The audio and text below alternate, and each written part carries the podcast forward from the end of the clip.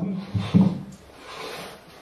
verehrte Anwesende, ich freue mich, dass ich heute wieder einmal die Möglichkeit habe, als Zeitzeuge meine Erlebnisse, die sowohl vor dem Krieg, während des Krieges und nach dem Krieg uns ein Bild geben über das, was sich heute in Deutschland abspielt, gibt es in jeder Hinsicht nicht nur ausreichende Erklärungen, sondern wir stehen in einer entscheidenden Wende.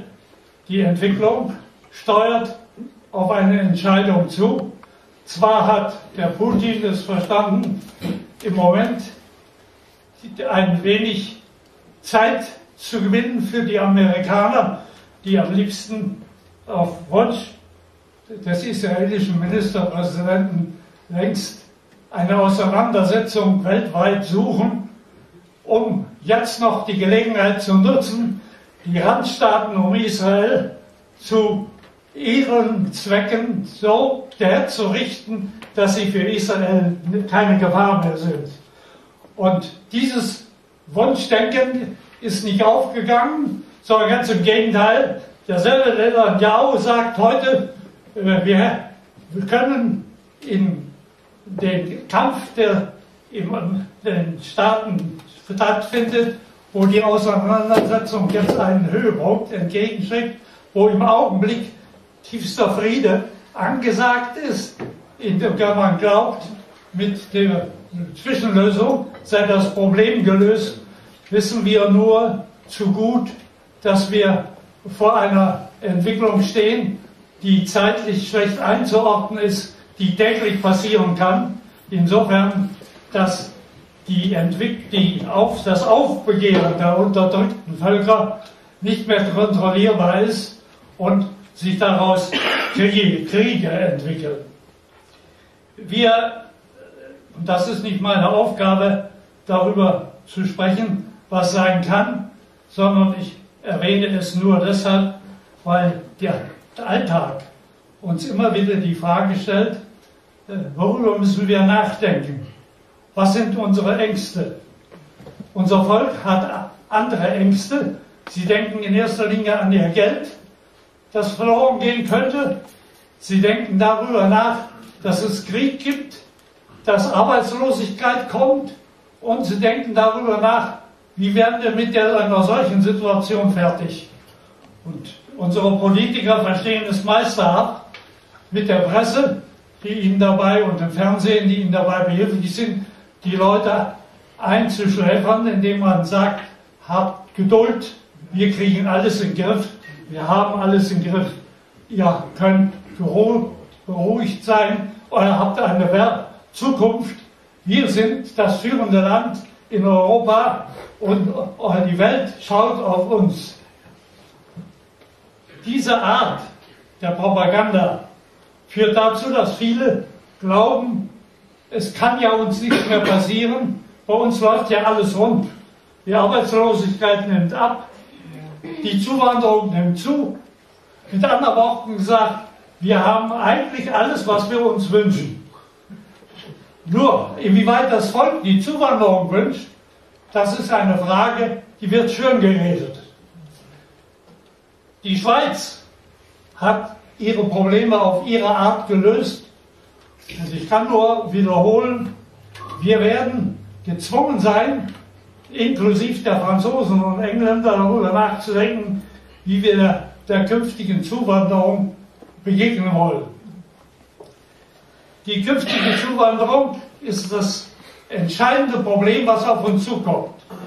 Und wir sollen uns ja nicht in Sicherheit fühlen, dass wir glauben, weil es liebe und nette Türken gibt unter den Zuwanderern, sind alle Türken lieb und nett. Solange wie sie Arbeit haben, solange wie sie Beschäftigung haben, sind, solange wie sie ihre Religion ausüben können und ihre Türme bauen können, solange braucht ihr uns nicht zu fürchten. Aber wer, wenn wir arbeitslos werden? Und dann werden wir euch zeigen, dass wir auch unsere Interessen in Deutschland vertreten.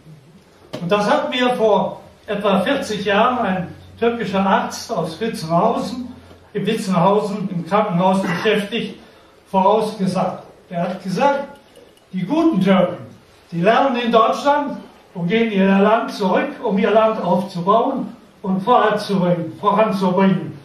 Die weniger guten Türken, die kommen in euer Sozialnetz. Zum Teil werden sie sogar sie finanzieren, dass sie zu euch kommen, damit ihr sie, wie gesagt, damit ihr uns ihr, das Problem, was wir mit diesen Leuten haben, wegnehmt. Und wie gesagt, wie kommt noch der Glaubenskampf hinzu?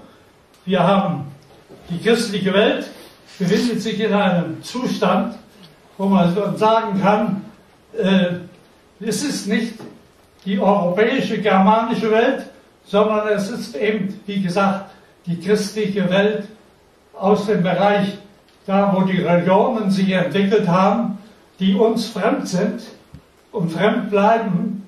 Wie können sie noch so schön lieben und noch so schön verschönern mit schönen Liedern und schönen Kirchen und herrlichen Kulturstätten, aber hier geht es nicht um das Äußere, hier geht es um das Innere und in welcher Situation sich die Kirche, sowohl die katholische wie auch die protestantische Kirche befindet, brauche ich Ihnen nicht, nicht zu erklären. Das hören Sie täglich im Fernsehen und Rundfunk und in den Tageszeitungen. Das mal als grob voraus. Nun zu meiner Person selbst. Warum bin ich hier? Ich selbst bin 90 Jahre alt und habe vor kurzem meinen Geburtstag meine Kinder und Kindeskinder und Urenkel begrüßen können. Die Familie zählt 32 Mitglieder. Ich habe sieben Töchter und einen Sohn und habe entsprechend Familien in Berlin, in München, in Westfalen.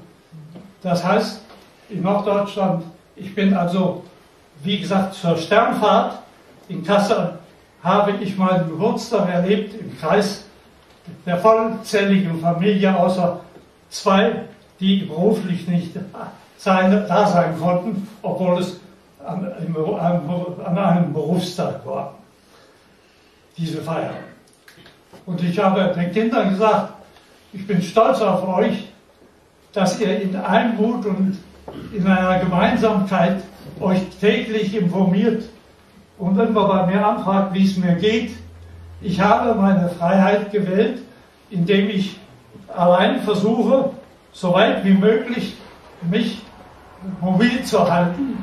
Das heißt, ich will von niemandem verwöhnt werden.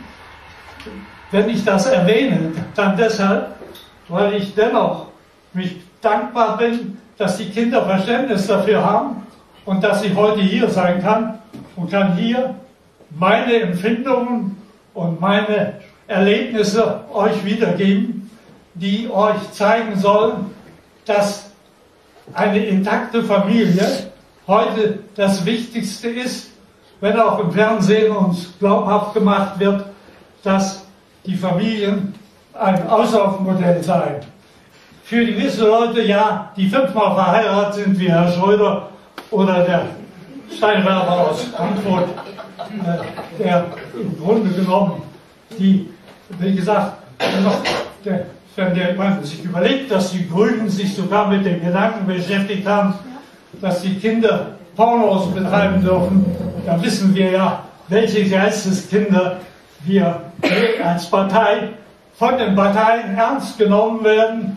Und wir haben die Leute, die sie ernst nehmen, wie man sie selbst beurteilen muss, nämlich grauenhaft, schändlich, unverschämt. Und es fällt einem einfach die Worte, das näher zu beschreiben. Der Untergang der Kirche ist eine Entwicklung, die, wenn sie so weiterläuft, vollziehbar ist. Und was nach der Kirche kommt, das bringen uns die Türken, sofern nicht etwas in der nächsten Zeit geschieht. Und glauben Sie mir, es geschieht etwas. Die Dinge sind nicht mehr aufzuhalten, man versucht sie nur vor sich herzuschieben. Ob es die Kapitalfrage ist, ob es der Euro ist, ob es letzten Endes die Frage ist, wie werden wir die Probleme der Völker in Griff kriegen, die im Aufbruch sind. Denn durch Fernsehen und durch die Tatsache, dass wir unsere Urlauber zeigen, wie wohlhabend wir sind, indem wir in die armen Länder fahren, an deren Strände zeigen, wie wohlhabend wir sind, brauchen wir uns nicht zu wundern, dass in diesen Ländern allmählich der, der, die Vorstellung herrscht, wir sind, der, wie gesagt, die verlassene Welt. Wenn wir uns jetzt nicht erheben, werden wir wohl oder übel über die Macht Amerikas und Israels in, in langer Zeit in Unruhe und in der Bedrängnis leben, dass wir keine Chance haben, am besseren Leben teilzunehmen. Und das ist der Aufbruch. Wir haben durch unseren Wohlstand diese Völker gezeigt, dass man äh, anders leben kann, als wie sie jetzt in der größten Armut äh, und in der Verzweiflung ihres Daseins leben müssen. China ist im Aufbruch, Indien ist im Aufbruch. Wir wissen nicht, in welchem Zeitraum und in welchem Tempo sie so weit sein werden, dass wenn, wenn hier Europa nicht etwas geschieht, dass wir zu einer echten Gemeinschaft werden, dass wir in Europa unsere Kultur zu verteidigen haben, unsere Menschen, unsere Sitten wahrnehmen können, so wie es unsere Eltern uns vorgelebt haben. Wenn das nicht in nächster Zeit geschieht, dann gehen Sie davon aus, dass das unter, das unter Untergang des Abendlandes eine zwangsläufige Entwicklung ist. Ich möchte in diesem Zusammenhang meine persönlichen Erlebnisse wiedergeben, die mich veranlassen, solche Voraussagen zu machen. Ich selbst bin vom Beruf Kaufmann. Ich wurde geboren in der Nähe von Hannover-Schmünden in einem Dorf zwischen Wiershausen und Rüppelshausen. Das nennt, nennt sich das Ilztal.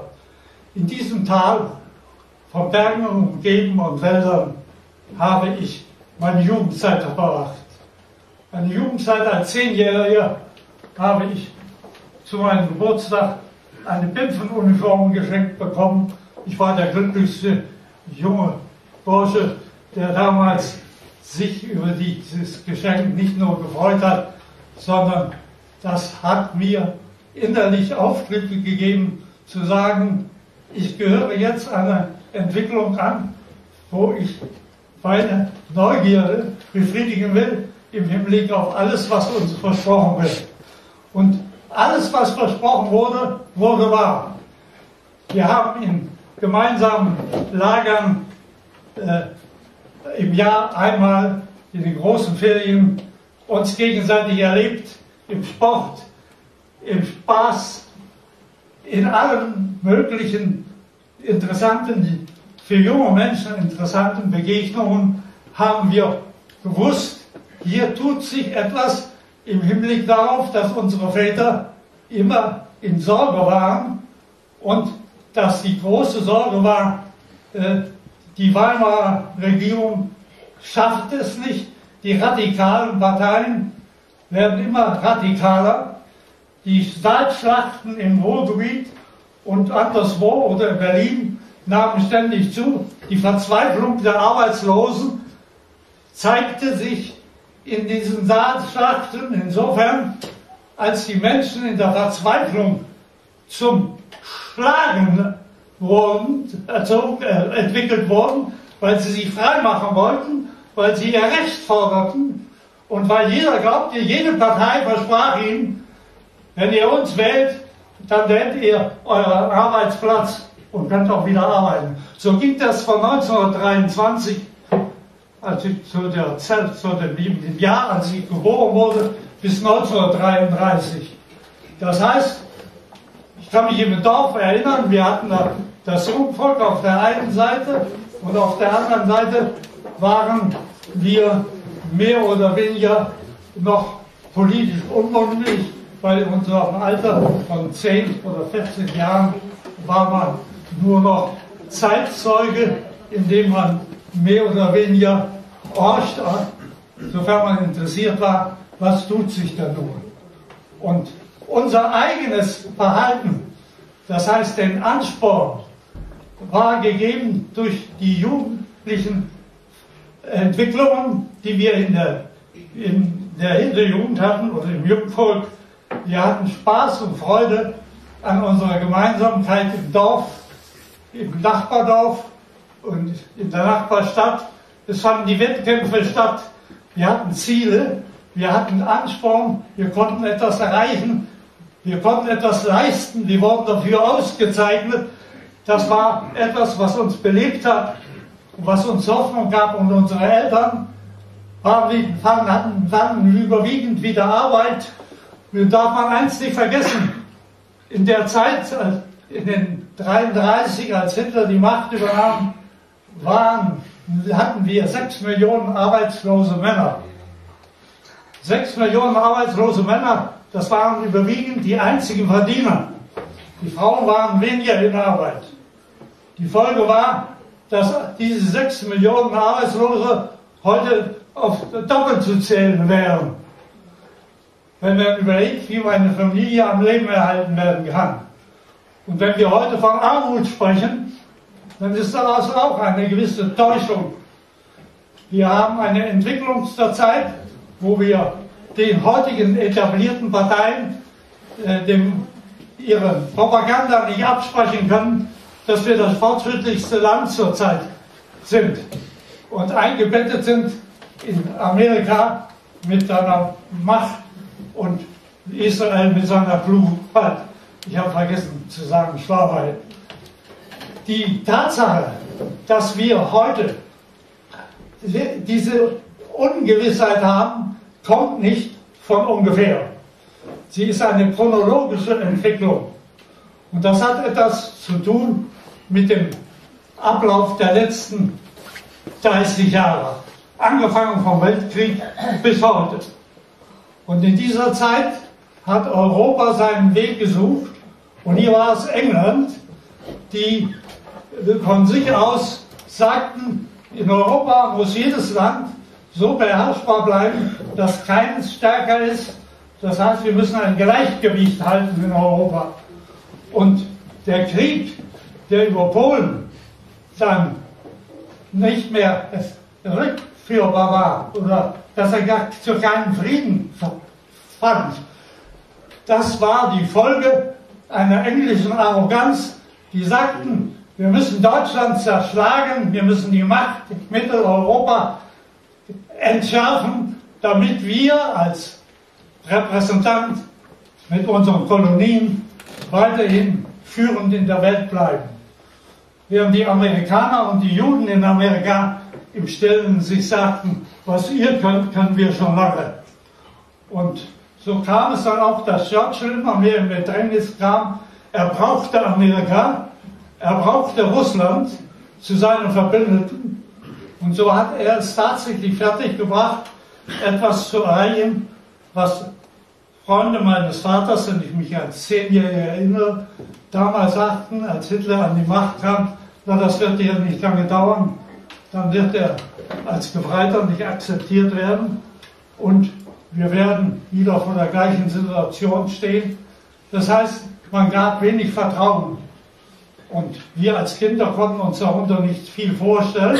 Wir wussten nur, dass die Arbeitslosigkeit im Dorf groß war, dass die wenigen Bauern die einzigen waren, die noch zusätzlich Arbeiter beschäftigten und im Grunde genommen war das Verhältnis auch in den kleinsten Dörfern ein zweigeteiltes Verhältnis.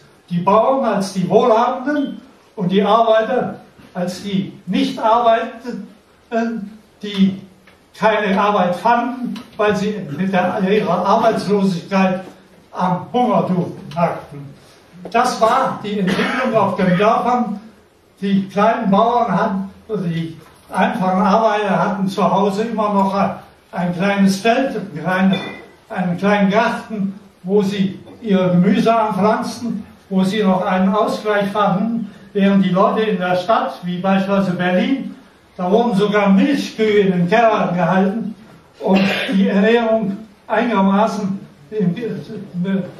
entgegenzuwirken gegen den Hunger und gegen die Not der Ernährung.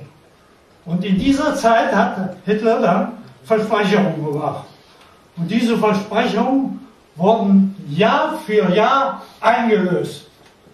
Und durch die Einlösung der Versprechen waren plötzlich die Kommunisten wie die äh, Christen, äh, wie die mittleren äh, Vereine, die, die sich als Mittelstands, als Liberale betrachteten, die waren plötzlich immer wieder überrascht, wenn die Erfolgsmeldungen kamen und sie feststellten, in der Tat, es ging bergauf. Und als im Jahr 1936 die Olympiade als sichtbares wahrer Beweis unserer Entwicklung zeigten, dass wir über 100 Medaillen errungen haben, war das ein Wunder. Es war eine Weltsituation. Und die ganze Welt guckte auf Deutschland. Und die Leni Riefenstahl hat damals einen Film gedreht, der heute noch in der ganzen Welt anerkannt wird als eine Olympiade von einer ungewöhnlichen Ausstrahlung, Darstellung. Und all das, die Entwicklung in dieser Zeit, hat uns mobilisiert als junge Menschen. Wir sind in den Heimabenden, haben wir erfahren von dem Grund, warum es uns so schlecht ging, warum so viele Parteien sich gegenseitig bekämpften. Der Grund war der Versailler Vertrag. Die Weimarer Regierung war nicht in der Lage, die Verhältnisse ändern zu können. Das Kapital fehlte, mit anderen Worten gesagt, es kamen Versprechungen, die nicht eingelöst waren. Und so hat Hitler mit seinem Erfolg von Jahr zu Jahr einen mächtigen Vertrauenszuwachs. Der Vertrauenszuwachs ging so weit, dass wir die bei der letzten Wahl fast über 90 Prozent Menschen Hitlers Vertrauen ausgesprochen haben. Nicht unter Zwang, nicht unter Kontrolle der, der Wahlen, dass Wahlbetrug gekommen wäre, sondern eine reguläre, echte Wiedergabe einer Entwicklung in einer Zeit, die vorher durch Not, durch Hunger und durch Verzweiflung gekennzeichnet war. Und was meine Person betrifft, muss ich sagen, als ich hörte, als 14-Jähriger, dass der Krieg ausgebrochen ist, weil die Polen äh, die, die, die, eine Regelung der Ostgrenze ablehnten, also ihrer Westgrenze, unsere Ostgrenze ablehnten, weil eine Autobahn nicht gebaut werden durfte, damit das Land Ostpreußen erreichbar war, denn die kurischen Näherungen und so weiter hatten die Polen nach dem Ersten Weltkrieg besetzt, wenn unsere Freiwilligen der sogenannten noch verbleibenden Heeresteile äh, nicht bereit gewesen wären, an Angerberg den Polen zu sagen, bis hierher und keinen Schritt weiter, dann wäre die Landkarte noch schlechter ausgefallen im Osten. So aber, wie gesagt, war die Regelung der Ostgrenze so wie Hitler umgekehrt mit Frankreich zu einem Frieden kam, und zwar insoweit, dass sie sich gegenseitig akzeptierten, muss ich hier erwähnen, dass die Einkreisungspolitik des Ersten Weltkriegs im Zweiten Weltkrieg seine Fortsetzung fand. Die Fortsetzung waren dieselben Mächte, die uns 1914 in einen Krieg verwickelt haben, wie die Kräfte in 1939.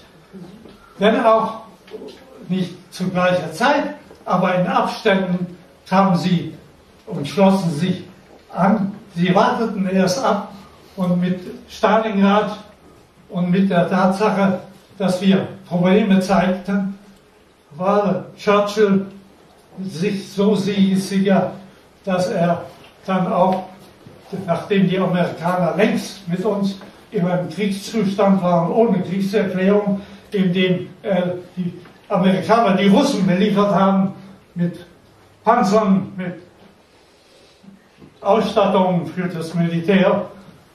Das heißt, unsere U-Boote haben zwar einige Entwicklungen in diesem Bereich verändern können.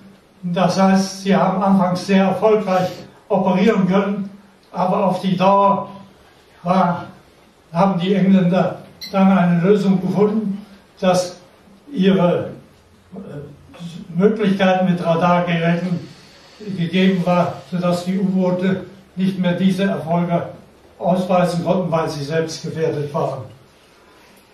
Dieser Krieg, der dann im Osten dazu führte, dass er durch den Winter 41, den ich nun miterlebt habe und von dem ich aus bei meinem ersten Vortrag einiges berichtet habe, am Elmsee zwischen Leningrad und Moskau gelegen, habe ich dann in einer vorgeschobenen Postensituation in einem Bereich, der, den die Russen bei dem schneereichen und eiskalten Wetter nutzten, uns zu überrumpeln, was ihnen dann auch gelang. Und wir äh, nur die Holztür aus Balken das Leben gerettet hat, indem ich gerade die Wache ablösen wollte und unter der Tür zu liegen kam. Man hatte mich nicht wahrgenommen und alles, was sich in dem Erdbunker bewegt hat, wurde niedergeschossen, sodass, wie gesagt, von den neun Männern äh, nur zwei Männer vermisst wurden, die sie wahrscheinlich mitgenommen haben. Ich bin dann durch das Liegen in der Kälte, äh, habe ich zwar Gott sei Dank keine ernste Erfrierung gehabt, aber ich war so stark unterkühlt, dass ich ein schweres Gelenkräumer kriegte und ein sogenanntes Sumpffieber. Die Walderhöhen ist ein Höhenzug zwischen Leningrad und Moskau gelegen, ein Sumpfgelände. Äh, der Innensee war zugefroren bis zu neun Meter tief. Die Russen haben nachts ihre Gleise gelegt und sind mit ihren Zügen bis nach Petersburg gefahren und haben dort die Stadt weitgehend mit Lebensmitteln und mit Waffen versorgen können. Und wie gesagt, das zu unterbinden war unsere Aufgabe, indem wir, ich als Funker und Nachrichtenmann an die Artillerie, die Erkenntnisse der Beobachter, die in den Bäumen am See saßen und die Einschläge beobachteten, habe ich, wie gesagt, diese Gruppe, die dort im Einsatz war, überlebt. Und wie gesagt, ich habe dieses Erlebnis insofern dann auch gehabt im Feldlazarett mit einer russischen Familie durch eine Ärzte, eine russische Lehrerin. Das, in dem Jahr, so hieß der Ort, hatten wir ein Feldlazarett. In dem Feldlazarett habe ich durch die hohen Fieberanfälle habe ich ein Problem gehabt das heißt, mein Hauptproblem war, dass ich nachts äh, in Fieberwahn geschrien habe und die Toten, die verwundeten Kameraden waren natürlich alles andere als zumutbar, mich da nachts äh, schreien zu hören. Und so hat die, eine Lehrerin, die als Schwester sich zur Verfügung stellte, in dem Feldlazarett, die hat mich in ihre Gleichhöhe, in ihre Wohnung in ein Zimmer mitnehmen, für mich bereithalten können und durch die Genehmigung bekommen, dass ich doch, sie mich dort weiter verlegen konnte, obwohl sie in der Hauptpflege natürlich in den anderen Räumen hatte. Die Räume waren Schulräume, die Bänke und Stühle waren raus. Man hatte rund um den Raum und selbst in der Mitte sogenannte Strohballen aufgelegt mit Zeltbahnen und da lagen die Verwundeten und warteten auf den Abtransport mit der Ju-52. Und insofern, wie gesagt, habe ich doch ein Weihnachten erlebt in einer russischen Familie und habe zu sagen, dass die Fenster verdunkelt wurden, weil es verboten war, christliche Weihnacht zu feiern in Russland und die Kinder und die Lehrerin mit ihrer Schwester haben mich am Heiligabend überrascht, indem sie Weihnachtslieder in Russisch gesungen haben und haben dann zum Schluss hat die Lehrerin in Deutsch das Lied gesungen, Stille Nacht. Das vergesse ich deshalb nicht, weil ich alles erwartet habe, aber ich habe keine Befürchtungen gehabt, keine Scheu gehabt vor den russischen Familien. Im Gegenteil, die tägliche Betreuung mit den vielen Tees, die ich trinken musste, und mein Fieber ging zurück, mein Gesicht kriegte wieder Formen, der Ausschlag ging zurück. Und insofern verdanke ich dieser Familie, dass ich transportfähig wurde, dass ich mit der Ju-52 dann auch ausgeflogen wurde. Ich habe dann mehrere Stationen durchlaufen. Ich habe fast ein Dreivierteljahr mit Problemen des Gelenks zu tun gehabt, dadurch, dass ich Pyromidon, das war das einzige Arzneimittel, was es gab, Pyromidon schlucken musste und dieses Pyromidon hatte ziemliche Nachwirkungen und ich muss offen gestehen, dass ich heute hier vor Ihnen stehe, ist für viele, die mich kennen und für die Ärzte, die ich meine, meine Geschichte erzählt habe, ein, fast ein Rätsel. Und dennoch, ich betrachte das als meine Aktivität im Sport. Ich war Leistungssportler. Ich habe das Über-10-Kampfzeichen in Gold erreicht und war im Grunde genommen ein Mann, der sich seiner Eigenkräfte bewusst war und habe immer versucht, nach vorn zu denken. Ich habe nie versucht, schwer selbst Schwächen zu geben oder Schwächen zu zeigen. Und das bis heute. Und ich kann Ihnen nur sagen, die Weiterentwicklung, die wir dann erlebt haben, das wäre zu nennen, ich war in Weimar, Buchenwald, nicht im KZ, sondern neben dem KZ wurden wir aufgestellt als Panzerregiment in der Division Totenkopf. Ich habe dort meine Ausbildung als Kommandant erlebt und bin dann in Südfranken, in Angoulême, bereit so gewesen, äh, sogenannte Afrika-Uniform zu fassen, weil wir in Afrika zum Einsatz kommen sollten. Da kam aber Stalingrad, die Entwicklung in Stalingrad, eine Rechnung durchstrichen. Das heißt, wir mussten in Eiltempo, im Winteruniform, ging es in Richtung Rosse, Mitte Scharkow. Scharkow war von der damaligen Division das Reich, prima, von der damaligen Division, also, der Leibstandard Hitler, Hitler waren aufgegeben. Wir haben dann, sind dann vom Zug, von der Güterzug in ein Schlachtfeld reingefahren und haben praktisch vom Zug aus den Panzer direkt ins Feld geführt. Und da ist bei meinem Panzer auch hier schicksalhaft, insofern, dass der Einsatz für mich zu spät kam, denn ich wollte ja nun unbedingt jetzt mich als Panzermann behaupten und äh, das Kreuzgelenk war gebrochen. Ich musste also achten, bis das Kreuzgelenk in der Werkstatt der LH eingebaut wurde, ein neues.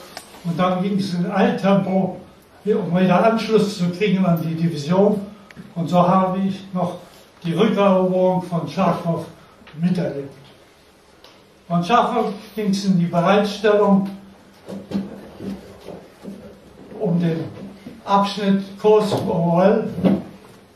Das heißt, wir wollten den Sack, der sich gebildet hatte, den wollten wir zuschnüren und umgekehrt, die Russen hatten ihrerseits die Chance in der Zwischenzeit ihre asiatischen Truppen aus dem chinesischen Bereich herauszuziehen und äh, dort in den Einsatz zu bringen.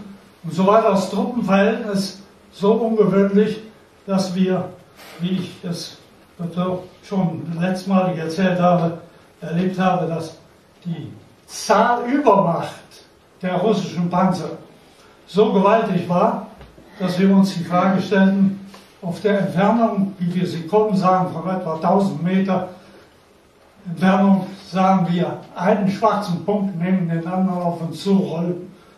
Und wir sahen in Zweierreihen gestaffelt und haben uns die Frage gestellt, wie sollen wir diese Front, die auf uns zuläuft, überhaupt aufhalten können. Und was uns zu Hilfe kam, war die Luftwaffe, war der Rudel mit seinem Geschwader, Kampfgeschwader, der die Russen, russischen Panzer von hinten angriff und die Motorräume beschossen hat mit 3,7 Geschützen in ihren Fliegern, die Sturzkampfflieger, die ja in der heulenden Sirene die Russen so verwirrt haben, dass teilweise die Russen aus dem Panzer ausgestiegen sind und haben den Panzer verlassen. Und wir haben die Panzer übernommen und haben Hakenkreuzfahnen gelegt und Ersatzmannschaften eingesetzt, damit wir, wie gesagt, weiter den Vormarsch nutzen konnten. Und dann passierte der Zusammenbruch. Die italienische Front war plötzlich offen, die LH wurde rausgezogen und auch wir hatten dadurch enorme Belastungen zu tragen. Das heißt, Kursk wurde nicht mehr erreicht. Am Mios war der Russe durch, südlich durchgebrochen. Und ich habe das insofern nicht erlebt, weil ich am vierten Tag, am dritten Tag eines Panzerangriffs, den ich überlebt habe, dann doch verwundet wurde. Insofern, dass mir die Kuppel weggeschossen wurde. In einem Augenblick, wo ich den Richtschützen mit der Hand anweisen geben wollte an ein Ziel.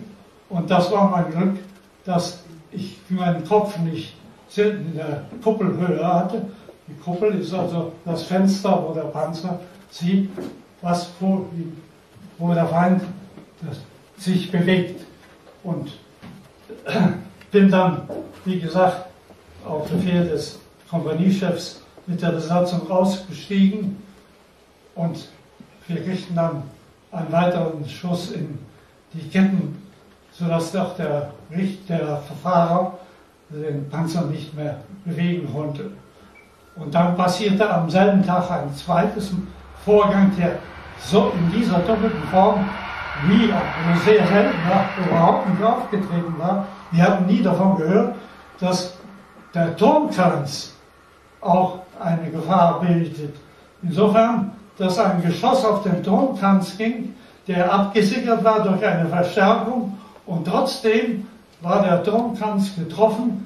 Der Kompanieführer kriegte die, dadurch, dass er, wie gesagt, äh, versucht hat, über den Richtschützen den Panzer noch äh, zu nutzen, hatte keine Chance mehr und wir wurden beide verwundet, weil der Kompaniechef war, hatte einen offenen Bauch und ich hatte Splitter im Rücken.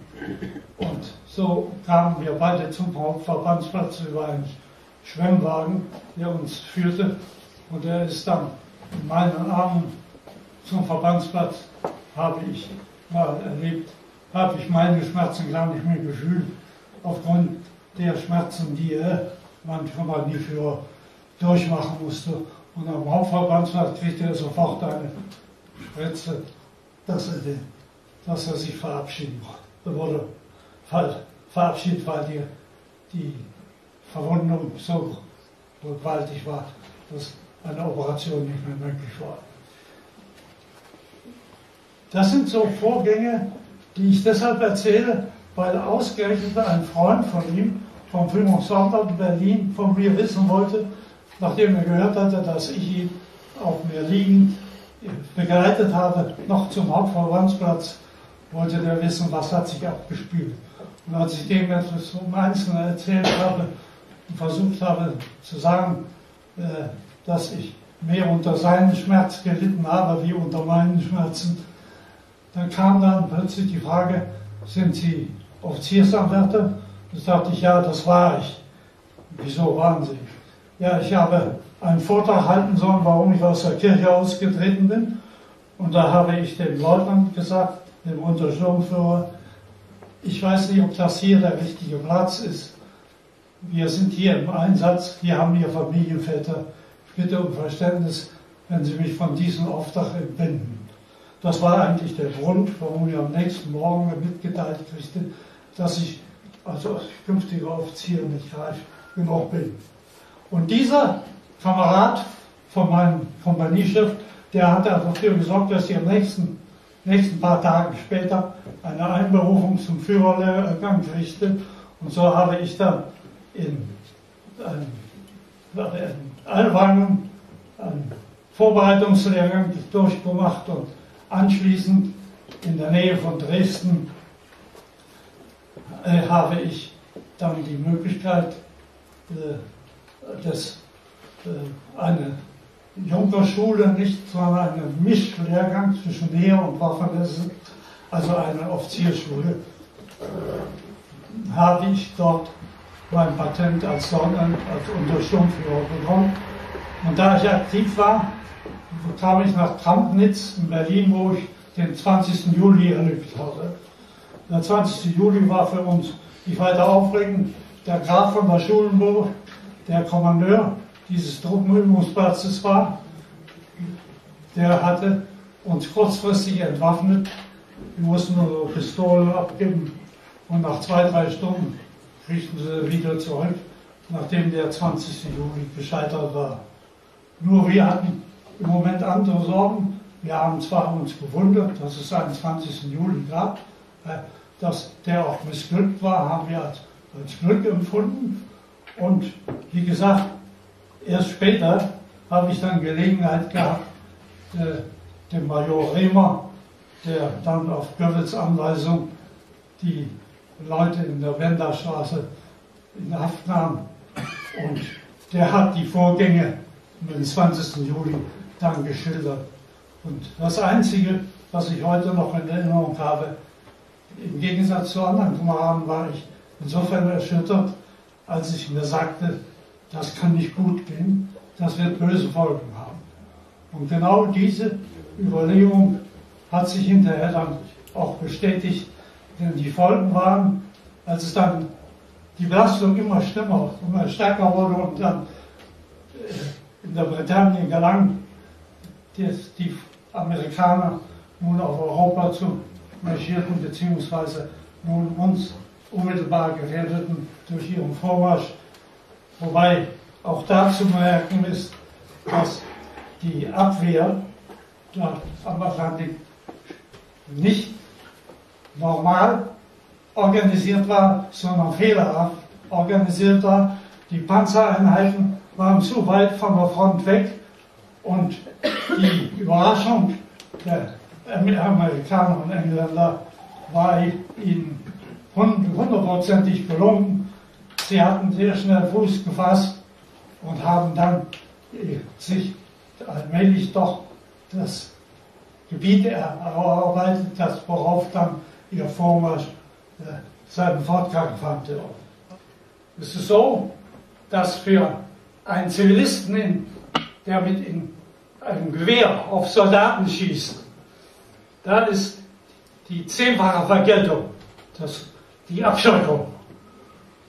Und was da in der Kirche passiert ist, von der man spricht, das ist etwas, was der Führer dieser Einheit, ein Sturmführer Pater, nach dem Krieg in der Gemeinde, dort wo das passiert ist, sich dort zu Wort gemeldet hat, der Gemeinde, und hat erklärt, was sein Kompaniechef, der diese Einheit dort geführt hat, ihm berichtet hat und was sich da abgespielt hat. Und das, was sich da abgespielt hat, steht in krassem Widerspruch zu den Aussagen, die unser Bundespräsident und unsere Presse und das Fernsehen in der Öffentlichkeit preisgegeben haben. Nämlich, dass es ein Verbrechen der Waffen-SS war. Es war nicht das Verbrechen der Waffen-SS, es war das Verbrechen der Zivilpersonen, die bewaffnet unsere Leute, dabei einen Standartenführer mit Fahrer, die sie angebunden haben an den Steuer und mit Benzin übergossen haben und angesteckt haben. Dabei waren weitere Vorgänge, die ich im Einzelnen jetzt nicht nennen will. Nur eins ist es, steht fest. Die Frauen und Kinder wurden geraten, in die Kirche zu gehen. Da hätten sie am besten Schutz. Und die sind in der Kirche gewesen und haben also über 100 Personen, haben sich mit Kindern, Frauen überwiegend in der Kirche befallen. Und in dieser Kirche ist dann Folgendes passiert. Die Kirche hat einen Feuerschein abgegeben mit einem Schlag, sodass das ganze Kirchengebäude in sich zusammengesackt ist und nach unten gefallen ist. Ein einzelnes Geschoss kann das nicht gewesen sein, sondern es war wahrscheinlich so, wie die, der, ein Franzose, der diese Vorgänge, ein Fachmann, der diese Vorgänge untersucht hat und zu dem Ergebnis kam, das kann die SS nicht gewesen sein, da muss in dem Dach muss Munition oder Sprengke, Sprengke, Spreng, Sprengmittel gewesen sein, die das Dach zum Einsturz brachten. Und man geht heute davon aus, dass das ein Versteck war der französischen Resistance, das heißt also der, die in Zivil gegen uns waren. Und diese kommunistische Resistance, die hatte dort ihr Versteck an Munition und an Waffen. Und dieses Versteck an Munition und Waffen muss zur Explosion gekommen sein.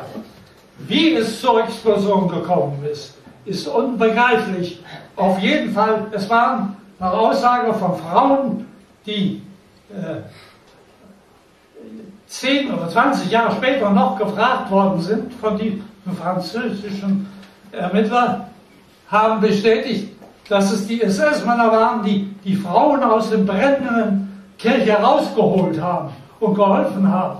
Das heißt genau das Gegenteil von dem, was in Bordeaux wenige Jahre später im Urteil, nachdem man die Leute und die Männer, die da beteiligt waren, äh, unter Druck gesetzt hat.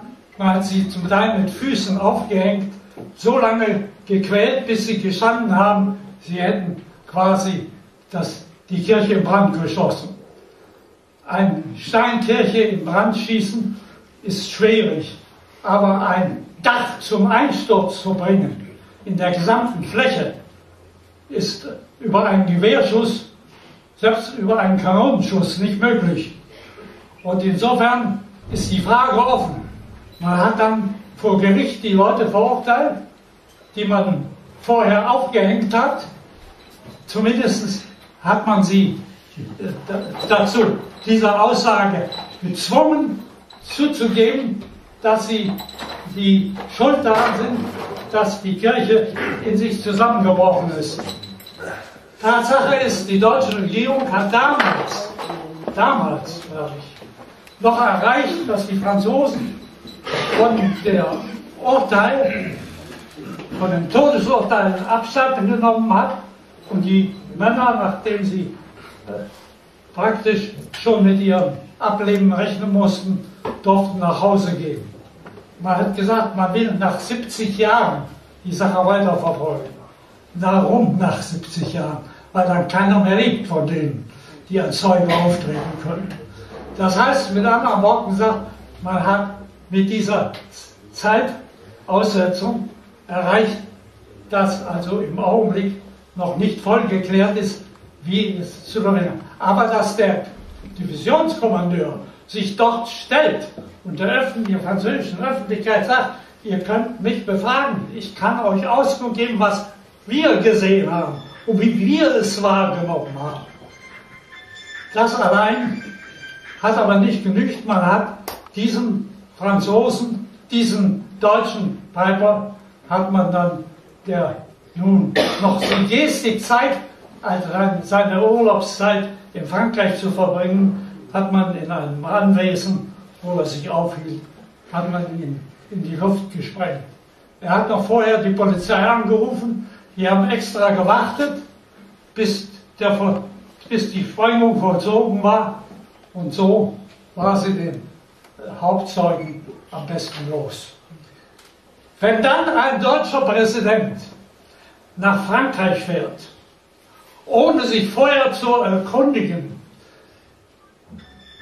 wie weit der Bundesregierung bekannt war, was sich dort abgespielt hat, sondern einfach von der Tatsache ausgeht, das damalige Urteil, was nicht zum Zuge kam, weil die Franzosen selbst einsahen, dass es so nicht gewesen sein kann, wie, sie, wie die Resistance es behauptet hat, hat sie dargelegt, vor der, kurz vor der Wahl, hier ist wieder ein Spiegelbild über die verbrecherischen Aktivitäten der Waffenbesitzer. Und kein Volk, kein Schutz für die Deutschen, sondern immer gegen die Deutschen. Unsere Parteien haben ein Ziel, jedes, jeder Vorgang des Krieges so darzustellen, dass es zum Verbrechen wird. Und diese Art der Darstellung im Fernsehen ist geradezu unglaublich. Ich kann Ihnen nur von mir aus versichern, so etwas ist nicht nur unbegreiflich, sondern man muss sich die Frage stellen, inwieweit sind Menschen darauf bedacht zu überlegen, wie kann ich meinem eigenen Volk einen Schaden zufügen, damit ich mit meiner Partei glaubwürdig bleibe, den Alliierten gegenüber im Wort bleibe. Und das vollzieht sich heute auf der ganzen Linie soweit es sich um unsere Vergangenheit handelt. Es wird systematisch die Entwicklung von 33 bis 45 bis Kriegsende auf den Kopf gestellt und falsch dargestellt. Und diese lügenhaften und verdrehten Vorgänge werden eines Tages eine Aufklärung finden, wann auch immer. Nur die Menschen, die heute unter Demenz und Alterskrankheiten leiden, sind meist Menschen, die noch betroffen sind aus dieser Zeit. Das Gefühl heute, auch ihr, das Gefühl von Ihnen, von Ihnen persönlich jetzt nicht, die hier sitzen, aber von Ihrer Generation, ist, das kann doch nicht alles gelogen sein, was die Alliierten behaupten. Es muss doch irgendetwas wahr sein. Aber weil Sie wissen, dass unsere Parteien uns selbst bekämpfen, Deshalb sagen die Franzosen, warum sollen wir darauf Rücksicht nehmen, wenn der Präsident kommt und will, in, will unseren Präsidenten in den Arm nehmen, dann ist das uns nur recht. Denn das ist mit Sicherheit wieder verbunden mit der Frage, ja und? Das kostet etwas. Das kriegt doch nicht von uns ge geschenkt, diese Feststellung, die wir jetzt mal wieder treffen, wo ihr selbst zugebt, dass es euer Verbrechen war. Und diese ständigen Eigenerklärungen, dass unsere Leute, auch in Italien, der sich genauso auch gegen die, Frank Röhrer sagte man in Genf, als dieses Gesetz gemacht wurde, das heißt Zivilisten in, mit Waffengewalt, die unsere Soldaten, als sie sie absetzen wollten, in Richtung äh, Norden äh, behinderten, beziehungsweise wir viele Verluste kriegten. Das waren nicht nur 100, das waren bis zu 1000 und mehr, die an diesen Gerichten teilnahmen. Und wenn man als Soldat erlebt hat im Kampf, wie es dazugeht, dann muss ich Ihnen ganz ehrlich sagen, sind auch Leute, kann man nicht mit Sicherheit sagen, dass man die richtige Entscheidung trifft.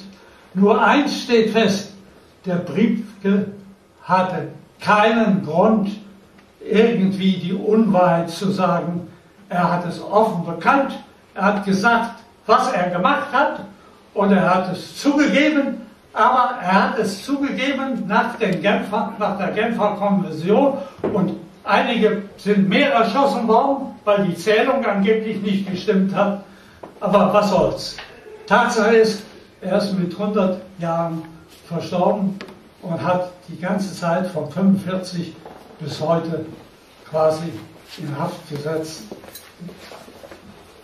gesessen und hat quasi die Stillen erlebt, was es heißt, kein Volk zu haben, was für einen steht, sondern ein Volk zu haben, was einen für dafür, dass wir unser Leben eingesetzt haben, noch zum Verräter für die Feinde wird.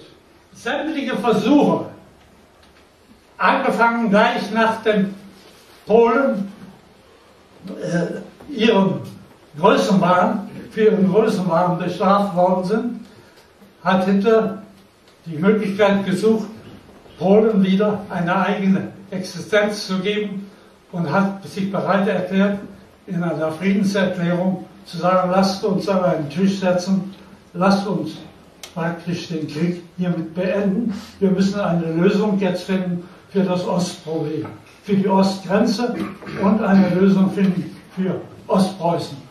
Und das war Churchill absolut gegen den Strich. Und Churchill ist es gewesen, der sofort seinen jüdischen Kriegsminister eingesetzt hat und hat damit angedeutet, wir werden uns auf keinen Fall zu irgendeiner, zu irgendeiner Friedenserklärung bereit erklären. Und diesem Grundsatz ist Churchill treu geblieben, bis Potsdam. In Potsdam soll er seinen Dolmetscher, einen Polen, polnischen Offizier, gesagt haben, ich muss sagen, ich komme jetzt langsam zu der Erkenntnis, ich glaube, wir haben das falsche Schwein geschlachtet. Was meint er damit? Ja, Roosevelt hat schon in Jalta erkennen lassen, dass ihn Europa am Rande interessiert. Dass für ihn vielmehr der asiatische Raum, der ostasiatische Raum von Bedeutung ist. Das heißt, die Tatsache, dass er mit Russland zu einer vernünftigen Lösung kommen kann, damit sie ihre Politik in den pazifischen Raum durchführen können. Sie haben praktisch nur noch über ihre Probleme in diesen Räumen gesprochen, wie sie sich gegenseitig arrangieren können. Und Churchill, der sowohl Roosevelt, als er noch lebte, als wie auch Truman nachher in Potsdam versucht hat, zu sagen, wir müssen eine europäische Lösung finden, wurde von den Russen und Amerikanern buchstäblich überrollt in seinen Vorstellungen, indem die diktierten, wie Deutsch Europa künftig auszusehen hat. So kam es zu der Tatsache, dass man den Polen freie Hand gab, im Osten sich Raum zu nehmen, dass man, wie gesagt, äh, dass man, das unglaubwürdig heute ist, dass man sagte, wir haben uns mit der, der deutschen Liga nieder